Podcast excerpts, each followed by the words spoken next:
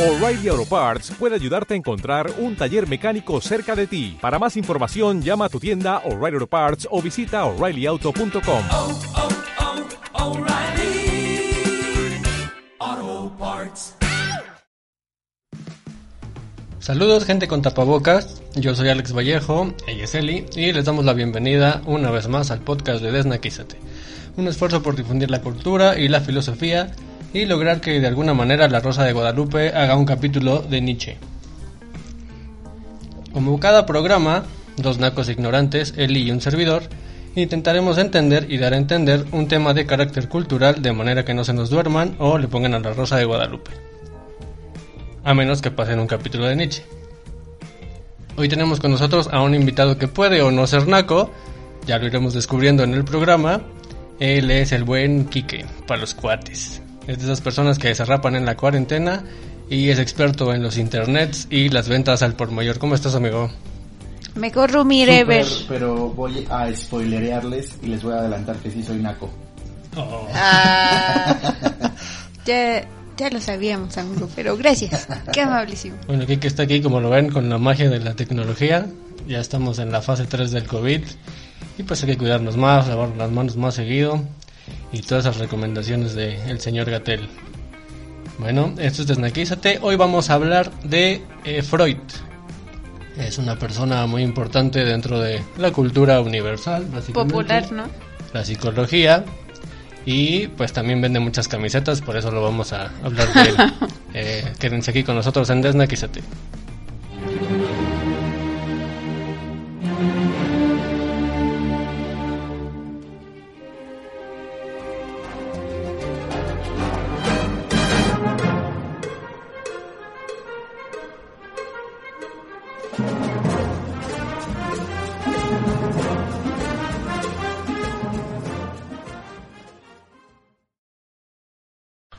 Freud nació en una ciudad llamada Freiberg, en Moravia.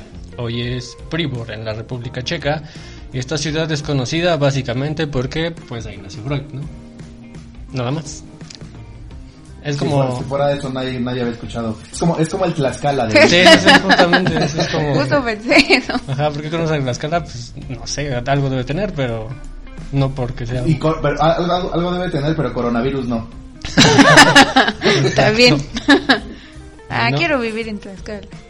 Él nació el 6 de mayo, miren, ya estamos cerca de 6 su de natalicio, mayo. de 1856, en el seno de una familia judía. Su nombre completo es, o era, Sigismund Shlomo Freud.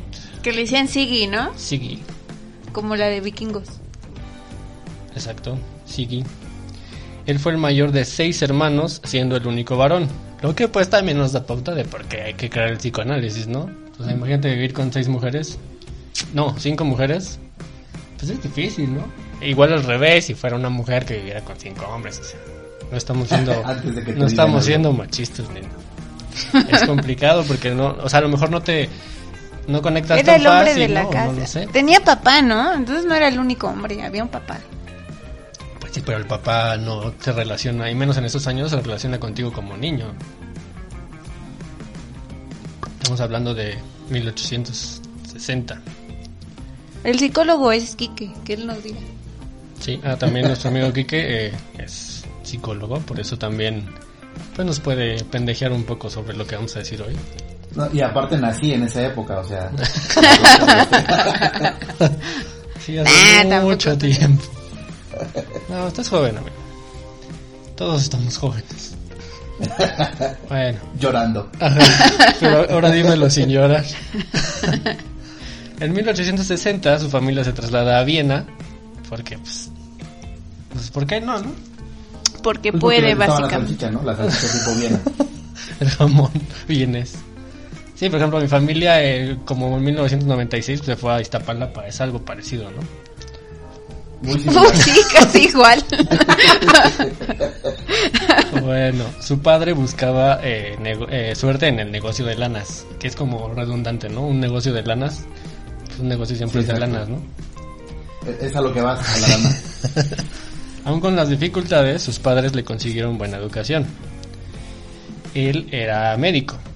Recordemos que en esos tiempos, pues, no había una rama como tal de la psicología en la medicina, ¿no?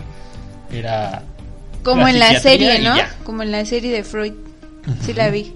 Que fíjate que no la he podido ver, pero me muero por verla. Está buena. Está buena. Está entretenida. Alex no la vio completa, pero yo sí.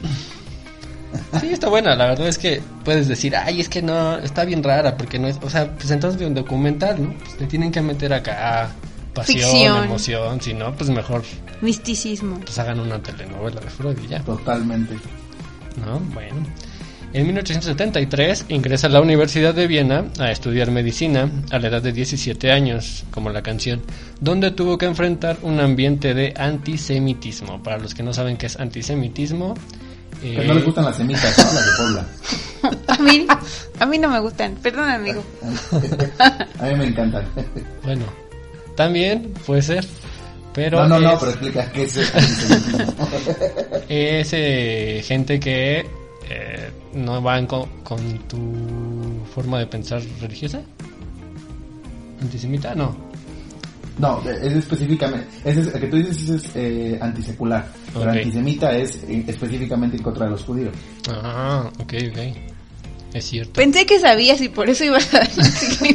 Yo también pensé que sabía cuando lo dije, pero se me fue el pedo. Qué Perdónenme, vergüenza. no soy perfecto, ¿no? Sí, como él venía de familia judía, pues básicamente Sí, claro. lo odiaban, lo segregaban. Sí, estamos O sea, hablando. eh, Sigi, Sigi hablaba y lo veían con cara de jaboncito. Ah. Sí, estamos Y eso que todavía de- no había jabones. Exacto, exacto. Sí, y aparte en Alemania, ¿no?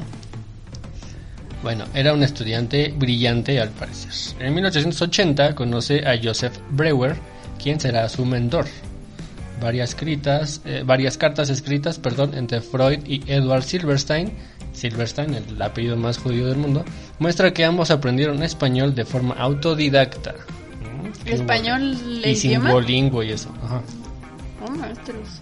Pues yo, yo, yo, yo también puedo presumir eso, yo también español. Español por mi Lo cuenta. aprendí lo aprendí. solito. Sí. Ah, En cuatro años, pero te lo sí. enseñó tu mamá.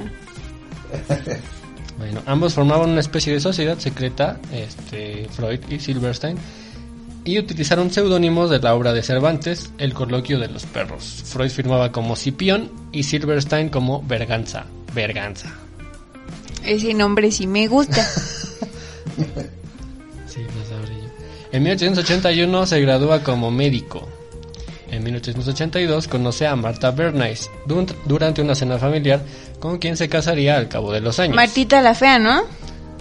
Ah. Que en la serie es muy guapa, por cierto, pero en la realidad era Pues fea. en la serie todos tienen que ser guapos. O sea, no pueden poner a alguien feo, ¿no, Kike? Nah, sí feos, Sí, ¿no? sí. ¿En qué Sí, serie? a, a mí, a, a- a mí me parece de belleza exótica. Sí, para decirlo políticamente correcto. Pero ¿en qué serie hay gente fea? En la casa de papel hay gente fea. ¿Ah, sí? Sí, el Arturito está feo. Y el este gordito ¿También? también. Los hermanos o primos creo eran. ¿Tú qué, qué- qué sabes más de eso? ¿Kansinsky? De la Casa de. ¿Kandinsky? Ajá. ¿Cómo se llama el gordito que está enamorado, que es gay y que está enamorado de la Nairobi Todos aman. Ah, este, Helsinki. Helsinki? Helsinki, ¿no? Ándale. Hoy. Una y una, llevamos una y una.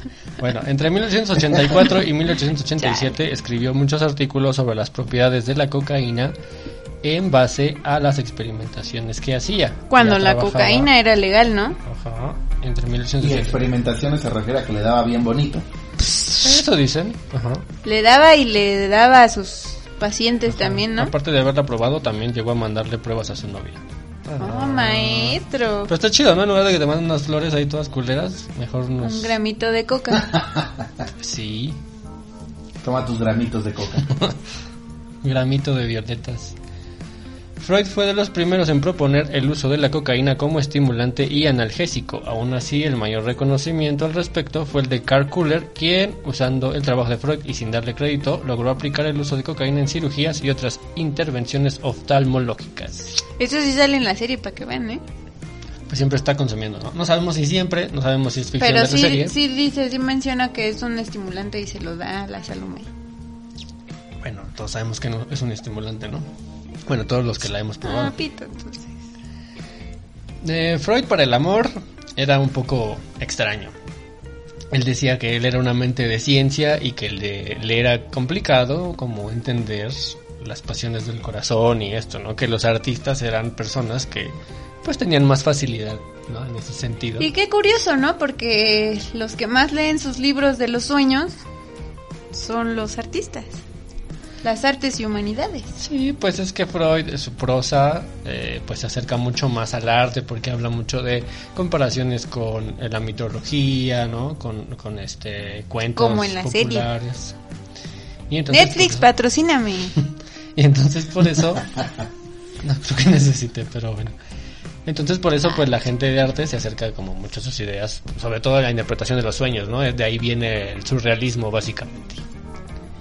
Bueno, a los 15 años conoció... Sí, sí, sí. Y que de hecho, eh, pues, o sea, tanto en aquellos tiempos como, como pues, yo diría todavía, en realidad el caso de, o sea, todo lo que tiene el contexto de Freud, pues es más querido por eh, como el ambiente Místico. artístico que por la ciencia. De hecho, como ciencia lo descartaron, lo descartan y para mí lo descartarán, digo, porque no tenía un método científico.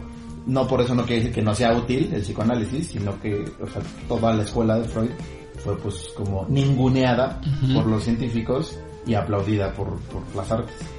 Sí, Yo creo también que tiene ahí un pedo su tema, ¿no? O sea, la muerte, el sexo, lo oculto, pues no es algo agradable que la moral te permita hablar, ¿no? Correcto. Sí, por eso la histeria era como, no, todo esto es cosa de la cabeza, de las neuronas y ya. No, no tiene que ver con que te violaron o te hicieron algo en el pasado. Pero Exacto. obviamente sí. Y eso fue pues lo que Freud fue descubriendo que a la postre por eso es quien es.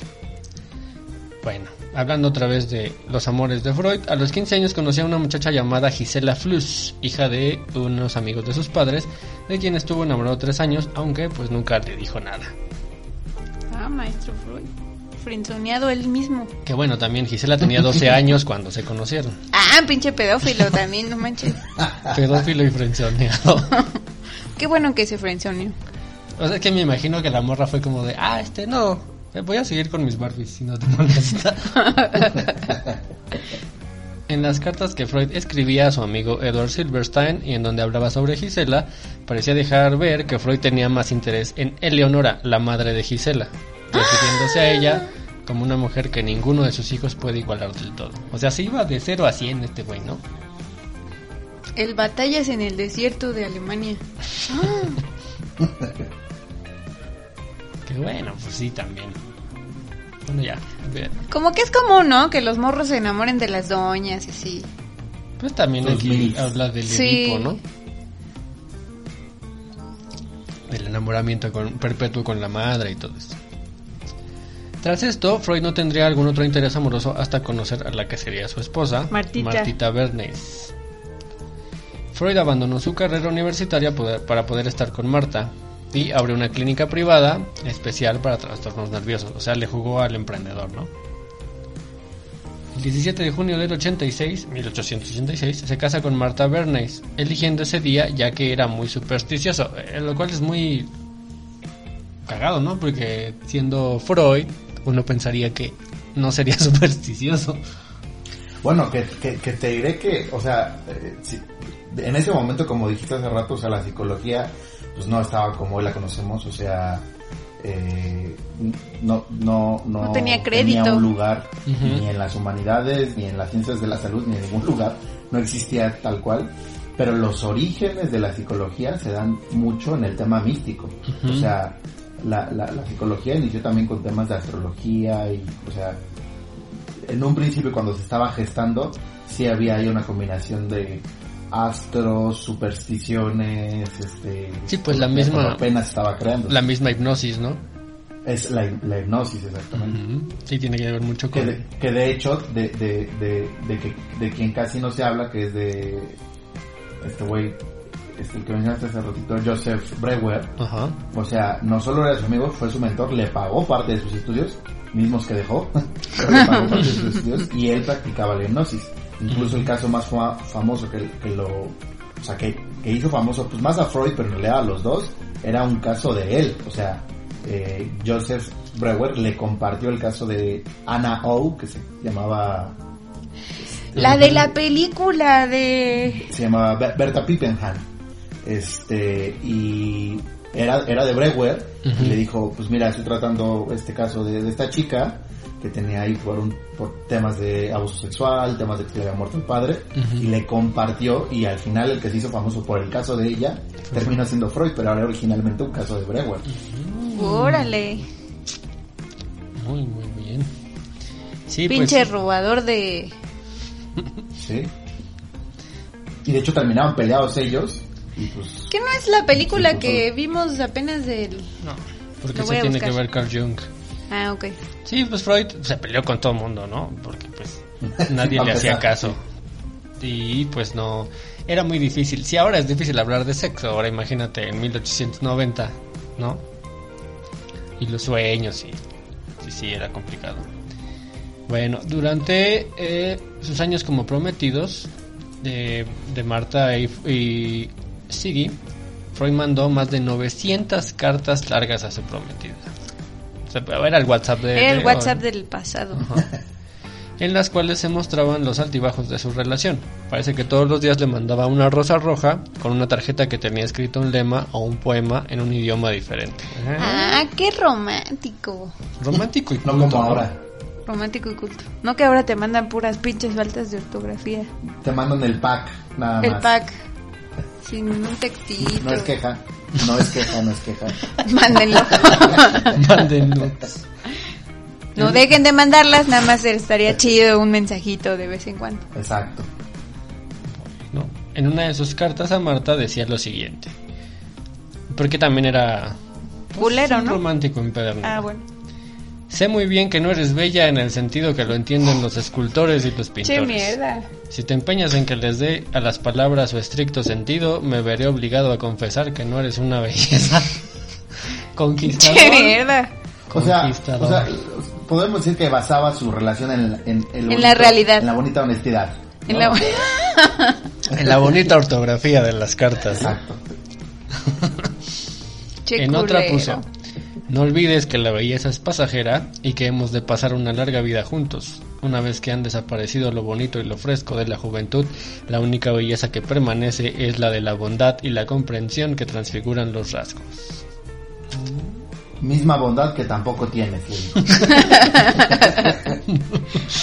culero. Años después escribiría, aquella chica sentada a la larga mesa hablaba con un encanto sorprendente mientras pelaba manzanas con sus pequeños dedos. Desde ese día creo en los milagros. Ay, muy bien. Tenía esos altibajos el Freud, pues era buena onda. O sea, pero también no sé qué tan pequeños los dedos como para que eso haya sido milagroso. Sí, ¿no? O sea, era como el de Scary Movie que tenía las manos. La mano deforme, ¿no? Y luego agarrando las manzanas. Bueno. Eh, Freud se llegó a mostrar celoso muchas veces. El caso más importante fue con el primo de Marta, Max Ah, sí Meyer, con quien Marta fue muy cercana de adolescente. Él era músico, lo cual le hace sentir inseguro a Freud, pues creía que una canción podía, podía llegar al corazón de una mujer y él siendo científico pues no tenía con qué competir. Ahora es al revés, ¿no? Porque como el músico es pobre, no tiene nada con qué competir contra el científico. Eso sí. Llegó a prohibirle incluso que patinara con él, ya que había que darle el, el brazo. Misógino. En cuanto a su práctica. Su práctica inició tratando la neurosis con hipnosis y el método catártico que su mentor Joseph Breuer había utilizado ya antes. Yo No conozco un amigo que tomó, pagó un hipnosis y como que no vi cambio. Yo, yo, yo conozco el mismo amigo. Aunque los resultados que tenía parecían sorprendentes, decidió abandonar ambas técnicas a favor de la propia la hipnosis. Entre 1895 y 1900, Freud desarrolla la técnica de asociación libre, que es esta onda de que tú hablas, pues lo primero que te viene a la cabeza y dices y dices y de ahí vas encontrando, ¿no? Eh, Con tus palabras, ¿no? Ajá, lo, que tienes, el está malestar. pasando en ti. Sí, antes no podías como decir, ah, vamos a platicar, curarte. No, este güey hay que meterlo en agua fría y sacarlo después y luego echarlo al sol. O sea, Como lo que se ve en la serie, ¿no? gracias a sus pacientes con histeria, Freud notó que se les podía aliviar si se les animaba a que dijeran cualquier cosa que les pasara por la mente con total libertad, cosa que también pedía a su esposa y lo cual se volvió una irritación constante durante su matrimonio, pues Marta tenía tendencia a suprimir sus emociones. Y pues desde Que ahí también nada complementando, o sea, el- digo, como pa- para, para su bonito auditorio, que por hoy voy a llamar nuestro bonito, el, Las el 30 tema de- de personas. la asociación libre, que, que, que como absolutamente todas las corrientes psicológicas tiene su propia crítica y, su- y sus propios fans, y hay unos que sí, otros que no, que les guste, que no, pero básicamente parte de la lógica de que nos, nos comportamos con una máscara, o sea, como que andamos por la calle como fingiendo ser alguien que naturalmente no somos. Y por otro lado hay una cosita que está en la cabeza así, en el archivero, en el último, escondidísima, que se llama inconsciente, al cual no recurrimos pues de manera recurrente. Y entonces la asociación libre lo que hace es que al hablar como loco, la la la la la, sacas, sacas, sacas, sacas, y accedes de manera directa a ese archivero y puedes sacar toda la información que, que quieras. Entonces la asociación libre, digamos que esa es la función, algo que no te atreves a decir porque está en el inconsciente, con la asociación libre pues sí lo dices. Sí, sí, es llevar al paciente a que pueda poco a poco, eh, no así de, a ver, habla y dime qué pasó, ¿no? O sea, como él sintiendo que está contándote una historia y que poco a poco te va a develar sus secretos, ¿no? Que siempre tienen que ver, o sea, siempre se conecta una cosa con otra, ¿no? Pareciera Exactamente. cosa de magia, pero es como de... Cuando entras en esa Sí, como son cosas que además no vemos normalmente hasta que ya las decimos. Bueno, el famoso sillón o diván de Freud fue un regalo de una paciente llamada Madame Benvenisti. En años posteriores, Freud tuvo un asistente que siempre le acompañaba en consultas, su perro Joffy, que le había regalado su hija Ana, Ana Freud. Aparte de tranquilizar a los pacientes y darle pistas a Freud sobre su estado emocional, o sea, no sabemos cómo hacía eso, tal vez los orinaba, no sé. También le ayudaba a encontrar el tiempo, le encontraba, le ayudaba a controlar el tiempo de las sesiones. Supongo que porque ya era como, güey, ya quiero cagar o algo así. Del Ya, perro, ¿no? Son las dos. Pues hay muchas terapias, ¿no? De, ahora de con animales para La los equinoterapia. abuelos. Y... Como el chiste de Carlos Vallarta. Bueno, está muy bueno, pero ya. Era muy metódico y conservador. Tenía horarios muy definidos y siempre los cumplía. O sea, era muy así, muy, muy cuadradito, ¿no? En- digo, pensaba en los sueños y eso, pero en- como en su día a día era muy cuadrado, muy rígido. De 8 a 1 atendía pacientes, de 1 a 2 almorzaba y después paseaba por las mismas calles siempre. Como si se ve en la película donde sale Vigo Mortensen, ¿no? Que siempre es el mismo paseíto. A las 4 volvía a atender pacientes y escribía por las noches hasta tarde. Ahora vamos a el chisme que les encanta. Datos curiosos de Freud. Desde pequeño, Cocainómano, era cocainómano, él lo sí lo sabe todo el mundo. desde pequeño desarrolló un fuerte odio hacia la coliflor y la carne de ave, en especial el pollo. O sea, era enemigo de las rosticerías. Al punto de prohibir a su familia siquiera pronunciar la palabra coliflor. O sea, era un intenso. Sí, sí, sí. Intensísimo Ay, el señor. está bien bueno. A pesar de venir de una familia judía, no se le inculcó la religión y él fue ateo. Pero en las formas, él la seguía. O sea, es decir, no creo, pero voy a hacer todos los, ritos. Como uno, ¿no? Que, o sea, haces la confirmación y todo eso, pero... O sea, era un, era un católico clásico Sí, entonces. exactamente. Era una persona normal. Disculpen que lo haya puesto Ah, datos estrafalarios. no toleraba las malas palabras ni la vestimenta inadecuada. O sea, era tu abuelito, ¿no? Básicamente. Digo, si no vives en Ecatepec. Aparte de tenerle cierto desprecio a las personas muy gordas. Como los chinos. ¿Sabías que cobran más impuestos a los gordos? Está bien, ¿no? Porque tienen más No probabilidades eso. de enfermarse, entonces ¿Es en serio? cobran más. Sí, es en serio. ¿Cuál es tu fuente? Oh, Mentiras.com. No, pero búscalo y sí, lo vas a encontrar. Bueno. Freud le tenía miedo a los helechos y al número 62, al grado que llegó a creer que moriría a los 62 años. Super random, ¿no? ¿Y a los de- cuántos murió?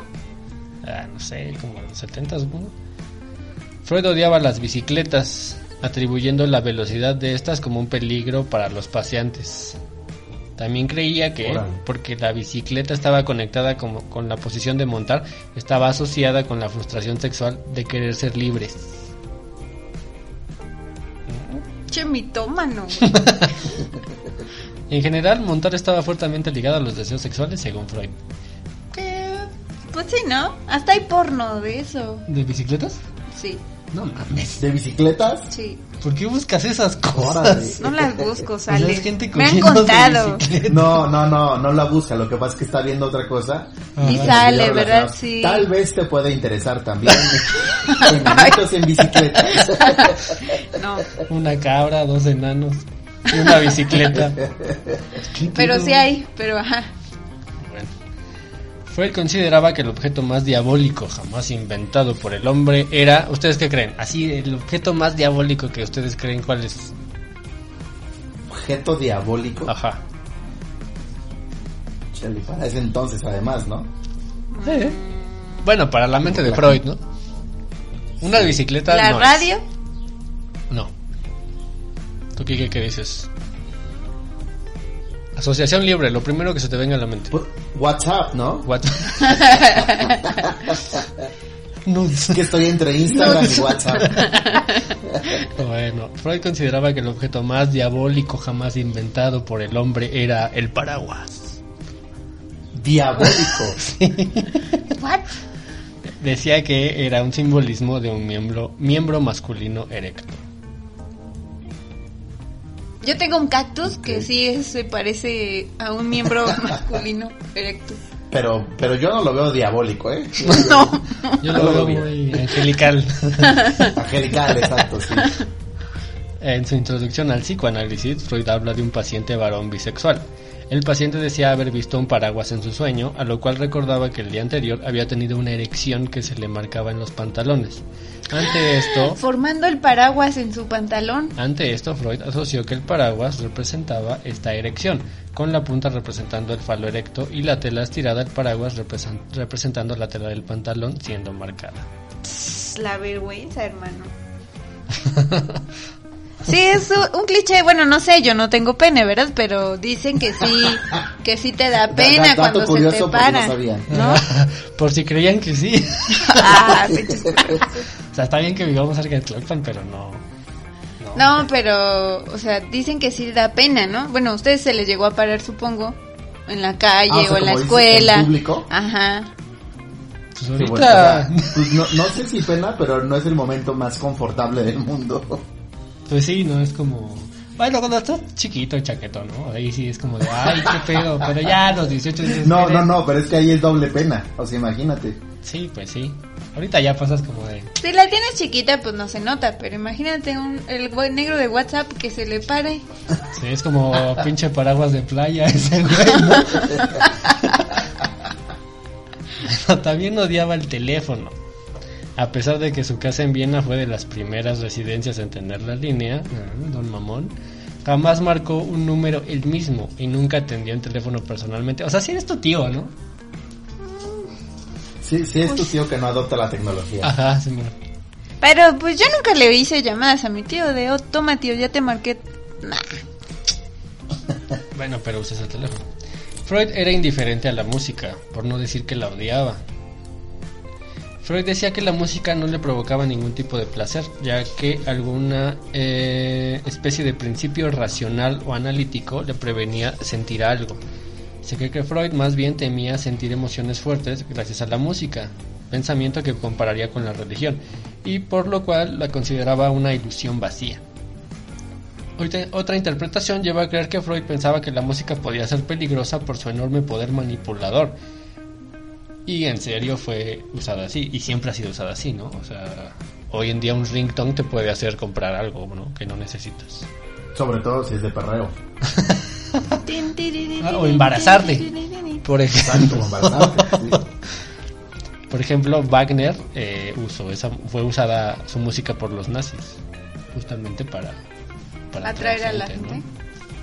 Bueno, sobre Pues yo creo que tiene que ver un poquito con, con la peli del Vigo, donde el, su amigo le dice, oye, güey, este, tuve un sueño, y este Freud lo interpreta, y cuando le dice, ¿tú no has tenido sueños, Freud? Él dice, sí, a ver, échate uno. Y dice, Nel, porque entonces voy a perder mi autoridad, ¿no? Entonces siento que esas vulnerabilidades Qué curioso, porque él tiene una frase, ¿no? Que la vulnerabilidad hace tus fuerzas. Que, que algo así, que es prácticamente la del guasón de lo que no te mata te hace más fuerte. Pero. ¿De Freud? Sí, Ah, no sabía. algo de las vulnerabilidades y la fuerza. Pero al mismo tiempo él le huía como a eso que, que exhibiera su sentimiento, como la música, ¿no? Sí, o sea, pues él también tiene esa frase famosa que está en muchas este, imágenes de Facebook, ¿no? Que dice que eres dueño de lo que callas y esclavo de lo que dices.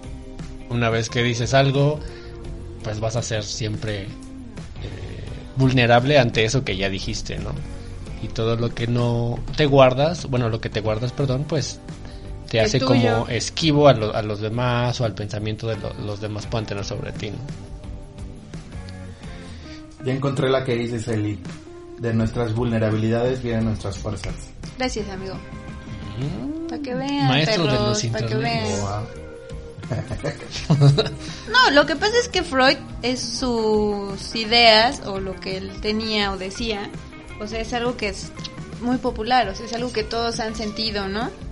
Entonces es fácil interpretarlo. Identificarse. Bueno, sobre su obra e impacto, en 1899, a un año del siglo, publica su obra más importante, La interpretación de los sueños. Y con ello también introduce una nueva forma de entender la mente humana con el psicoanálisis. Ahora, como bien dice Eli, pues eh, la interpretación de los sueños también es muy... Mítica, muy mágica. Ajá, o sea, como que... Y es, falsa, como, es ¿no? como estos libros de... Este... ah, metafísica, que es como Sí. autoayuda y así, pero pues, la- realmente la metafísica es un concepto, hasta donde yo sé, que en eh, Grecia Aristóteles, creo que es Aristóteles, hace sus libros de... Ay, güey. Ándale, Hace sus por libros. ponerte metafísico. Ay. Tin, tirirín, tin, Es que hay que cambiar el Yurex, ya lleva tres semanas. Ay, también. Bueno, eh, según yo la metafísica es como, había tomos de física y como ya no cabían en un li- librero, fue como de, ah, ponlos allá. Ah, y oye, falta el otro tomo. Ah, sí, es la metafísica, porque el meta es más allá de la física. Entonces como, el que está al lado de la física, esa es la metafísica. Pero de ahí se agarran pues para hacer mil cosas que ni al caso, ¿no? Pero sí, eh, es como esos libros que venden en el metro de la interpretación de los sueños. De qué significa que se te caigan los dientes y todo eso. Pero sí son populares, o sea, yo sí pues conozco es que los banda que los son- consume, los lee, se los aprende y puta ya, cualquier cosa que les cuentes tiene que ver o con la mano, o con una rayita, o con un sueño. o con- Es que la gente necesita como explicación a eso que no entiende. Digo, los griegos es lo que hacían. O sea, vamos a inventar todo este pedo de los dioses para explicar eso que no podemos entender. Es muy popular. Bueno, como decía aquí que por desgracia sus ideas son mal recibidas y Freud decide aislarse por unos años al ser considerado persona no grata. En ese tiempo comienza a formar un círculo pasado. de gente que aceptaba sus ideas y que sería base para el futuro movimiento psicoanalítico, donde estaba Jung. Las ideas de Freud comienzan a interesar cada vez más al público y se fueron divulgando a pesar de la resistencia que había en esos tiempos con, con sus ideas. En 1902 recibe el nombramiento imperial como profesor extraordinario y Freud señala esto de forma sarcástica diciendo en una carta que era como si de pronto el papel de la sexualidad fuera reconocido oficialmente por su majestad. En 1909, la Universidad de Clark en Massachusetts le concede el título honorífico Doctor Honoris Causa. En ese mismo año dio una serie de conferencias para divulgar el psicoanálisis en los Estados Unidos. Mm, que eso también sale en la película. Veanla, está buena. ¿Tú ya la viste, Kike? ¿Es el qué? ¿El método peligroso? No, no lo he visto. Sí, es de Freud. Bueno, sale más Jung, pero Freud Es como la historia es. de Junk, pero ¿Está en se Netflix? comparte. No. No. en internet. Películaspirata.com. Ok. Ok. Porque En nacos. Cuevana. Porque Nacos. Cuevana. ¿Todavía existe Cuevana? Claro, y catálogo renovado. Oh. Ah, maestros. Si no está RBD, no está chido.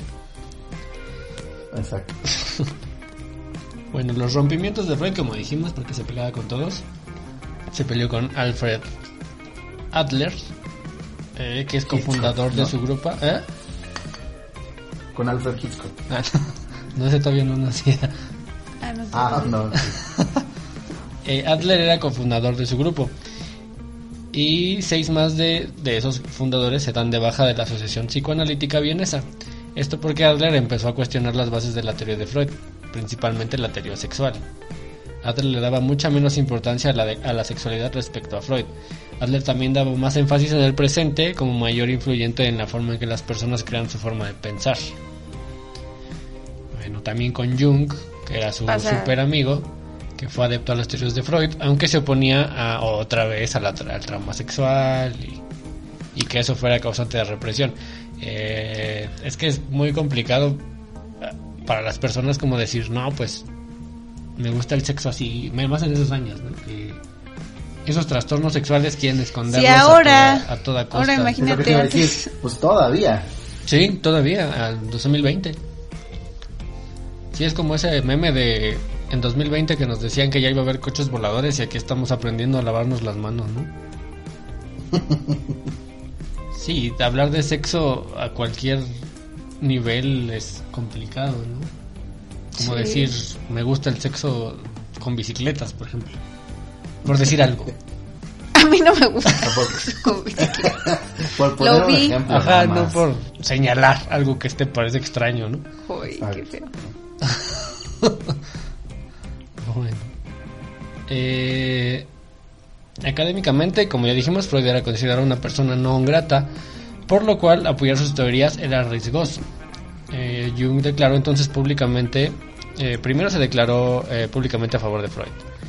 Y luego no. Como respuesta recibió cartas advirtiéndole que su carrera peligraría si seguía apoyando a Freud, a lo cual se mantuvo favor, aunque teniendo sus claras diferencias. A raíz de esto comenzaría un intercambio de correspondencia entre los dos que duraría hasta su separación. En 1909 ambos, ambos viajan a Estados Unidos, como pasa en la película, para dar unas conferencias donde acontece su primer roce, ya que Freud creía que Jung le deseaba la muerte inconscientemente, la muerte del padre. Que era lo que pasa en sus sueños en la película, como que en la interpretación, pues él, él incluso en un diálogo le dice, ay, omitiste poner mi nombre, el nombre del padre, ¿no? Y que la religión dice, ¿no? En el nombre del Padre. Me quedé así. Me quedé así. Hasta el Kike sí trae el mismo peinado del meme. Ah, sí, es cierto. En 1912, en el Congreso Psicoanalítico de Múnich, se repite este incidente, donde Freud tenía la idea sobre el asesinato del padre, pues en la relación entre Freud y Jung había un tinte así, ¿no? Freud quería que Jung fuera su sucesor, a lo cual Jung no tenía gran interés principalmente por sus discrepancias con él. Un incidente en donde Jung se da cuenta de que Freud ponía primero su autoridad personal a la verdad fue lo que dejó claro su relación que pues ya estaba acabada. Y sí, Freud era muy estricto con sus hijos, era como yo soy tu papá y vas a hacer esto y te callas la boca. Era como muy... No, esto se hace porque yo soy el don chingón. A mí nadie me va a venir a decir nada. Como el papá de un amigo que conozco, que resuelve, él resuelve. es una verga ese güey, ¿eh? Ajá. Oh, Bueno, en 1911 Jung publicó la primera parte de Transformaciones y símbolos de la libido, en donde dice, ¿es líbido o libido? lívido. Lívido. Es que no tiene acento. ¿No es libido? Incluso Kurt Cobain en la canción dice my libido. No dice my libido.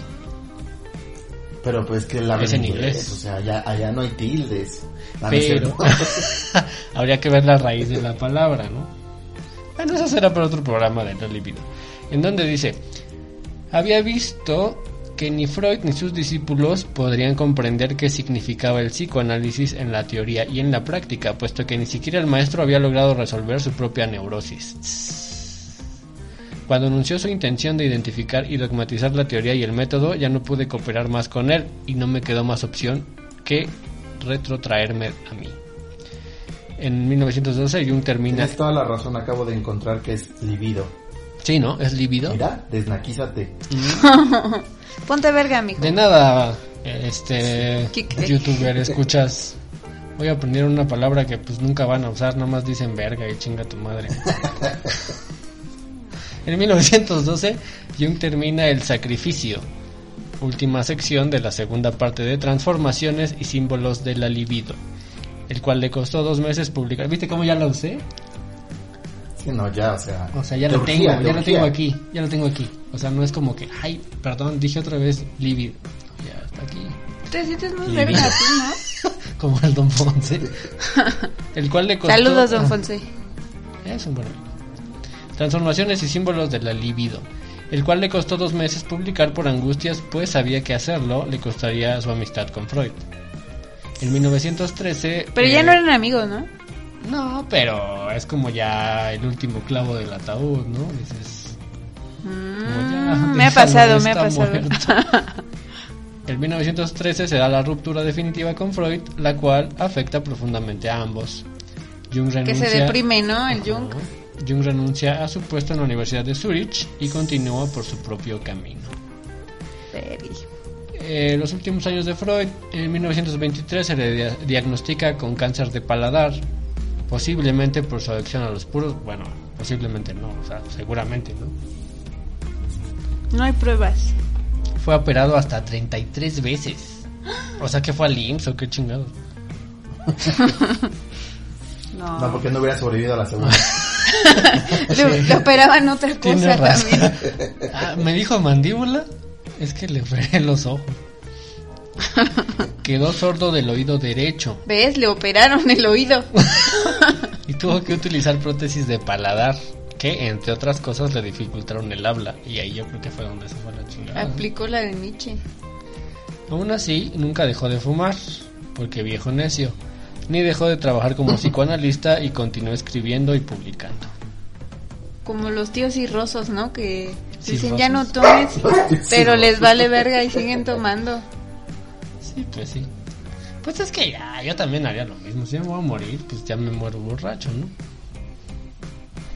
Bueno, en 1938 fue declarado enemigo del, del Tercer Reich. O sea, de Hitler, pues. De hecho, hay una anécdota. Sí, hay ¿Pero una, que no le hacen firmar algo o algo así? Ajá, es- hay una anécdota donde dice que le dicen, señor Freud, usted se tiene que ir a la chingada, o como se diga en alemán, porque pues no es grato para... Sus ideas no nos gustan y vamos a quemar libros como siempre lo hacemos. Sáquese la verga. Entonces le hacen firmar que todo bien con los nazis. Y pero él, él incluso dice, o dice la anécdota, que él incluso le puso, yo creo que el nazismo está bien, incluso lo recomiendo. Che pero- verguero. Nah, pues yo también diría, señor, lo que usted me diga. Sarcasmo también puede ser, ¿no? Más inteligente, ¿no? Pues sí. Aunque se negaba a abandonar Viena, se vio obligado a escapar a fin de cuentas.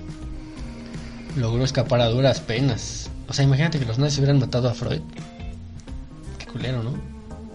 No sabríamos ni ¿Dónde qué, ni quién era ese güey.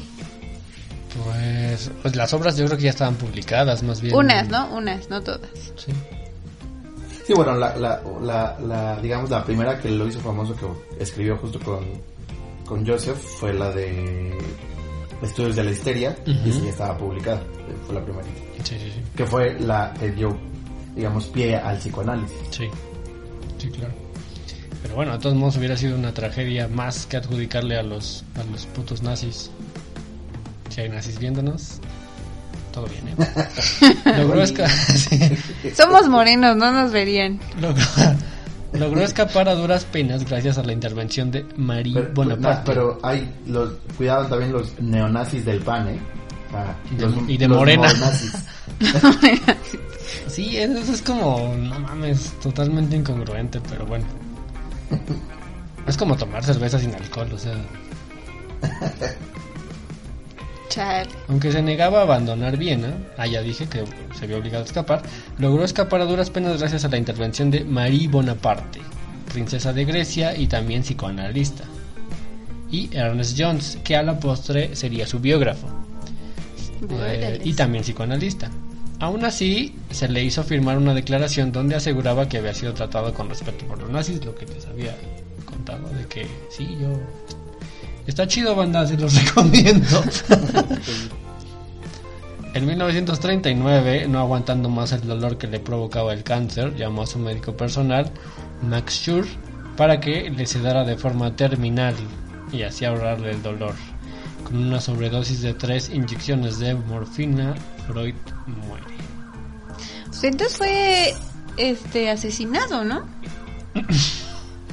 Sí, probidad.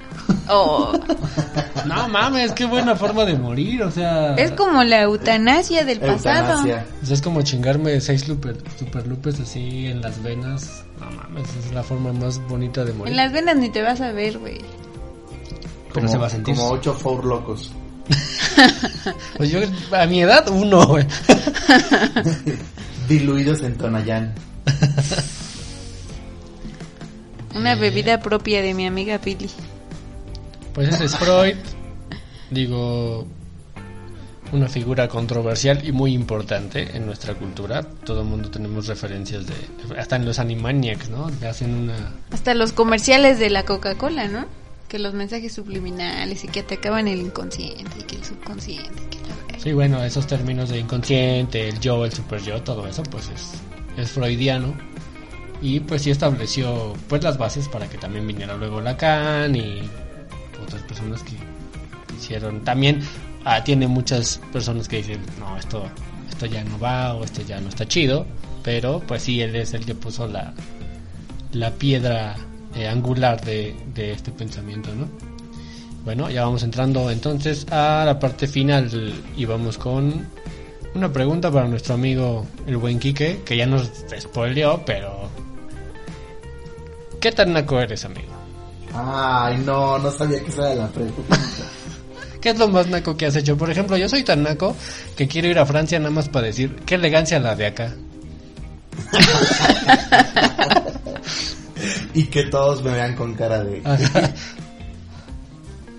¿Qué es lo más naco que? Ajá, o, o- o qué tan naco te crees, así O- como de... O sea, obviamente después de nacer, ¿no? Sí. O sea, porque nacer también cuenta como naco. Bueno, sí, si naces en el IMSS y tu mamá se llama Kimberly y tu papá Brian, pues sí, está naco. Pinche culero. Putz, Oh, no es nada en que- contra, son es que chistes toda, que toda mi vida ha sido así. ¿Naca? Saca. Ah, no, puta, tengo una buenísima. Sácala, sácala. No manches, tengo una buenísima. Que me gané una mirada fea, muy fea. Este, y aparte me nació del alma, de mi alma naca. La primera, primeritita vez que, que, que viajé en avión, que fue en un, tenía 18 años, me parece, Ajá. que me fui a Canadá, iba yo solito, Oh. entonces estaba todo emocionado así como de puta, o sea, Güey, eso no empieza nada no. naco, no mames. No, toda vez, o sea, güey, aguanta, pues es que, o sea, los nacos nos subimos a los aviones, ¿cuál es el problema? Y entonces, como era mi primera vez, como de yo todo emocionado, o sea, yo sí estaba como, o sea, imagínate al Víctor subido en un avión por primera vez, Entonces yo estaba así como de, volteando a las ventanas. Con mis y- chicharrones. O sea, no había celular en ese entonces porque pues ya tiene muchos ayeres y yo llevaba mi cámara gigantesca para tomar fotos por la ventana, o sea, esa fue la primera, pero leve. Y de repente, o sea, tardaba mucho el, el avión en, en, en- En despegar. Pues ni siquiera despegar, o sea, en moverse siquiera. O sea, estábamos todos arriba y no se movía para nada. Y entonces así estaba como un poquito desesperado, nervioso, ansioso y tenía junto a mí a una, a una chica que este, se veía desde mi prejuicio hiper fresa y entonces este ya, o sea, como que el avión se empieza a hacer de reversa Y yo, así, me nació del alma. Empiezo a chiflar. Viene, viene, viene. Y la, y la chava solo voltea a verme primero incrédula y luego diciendo, ¿qué pedo con este naco? Y yo, ay, bueno, pues no, y ya. Y ya nada más me quedé callada en mi asiento. No, No sí, va. empezó muy fresa y acabó. Muy así, bien, muy bien. No, pues es- Bien, patinando, muy bien. Bueno, pues eh, con eso vamos a concluir, amigos. Eh, muchas gracias por estar aquí, a las 30 personas que nos están viendo. Recuerden suscribirse a nuestro canal, por favor, para que no haya 32 suscriptores, que haya más, que se vea en movimiento. Eh, recuerden seguirnos en todas las redes sociales como Desnaquízate, ese nombre horrible nadie lo quiere, siempre va a ser ese. Denle click a la campanita para que nos puedan seguir. No chiflen video. en el avión, por favor, Sí, no sí mames. chiflen, ¿no? Y con su playera de Snaquízate estaría. Bueno, entonces compren desnaquízate y luego chiflen. Bueno, muchas gracias. Kike, muchas gracias por estar de manera remota. Gracias, amigos. Gracias por, por estar. Ojalá estés en otro programa. Ya que ojalá En salgamos vivo, de esto. y cheleando estés a aquí en vivo. Oja, oja- ojalá me inviten después de lo que dije del avión. Nah, Nah, es con más razón. Hay cosas peores, Ya ganaste amigo. más puntos. bueno, muchas gracias, amigos. Esto fue todo por hoy. Hasta luego. Adiós. Adiós.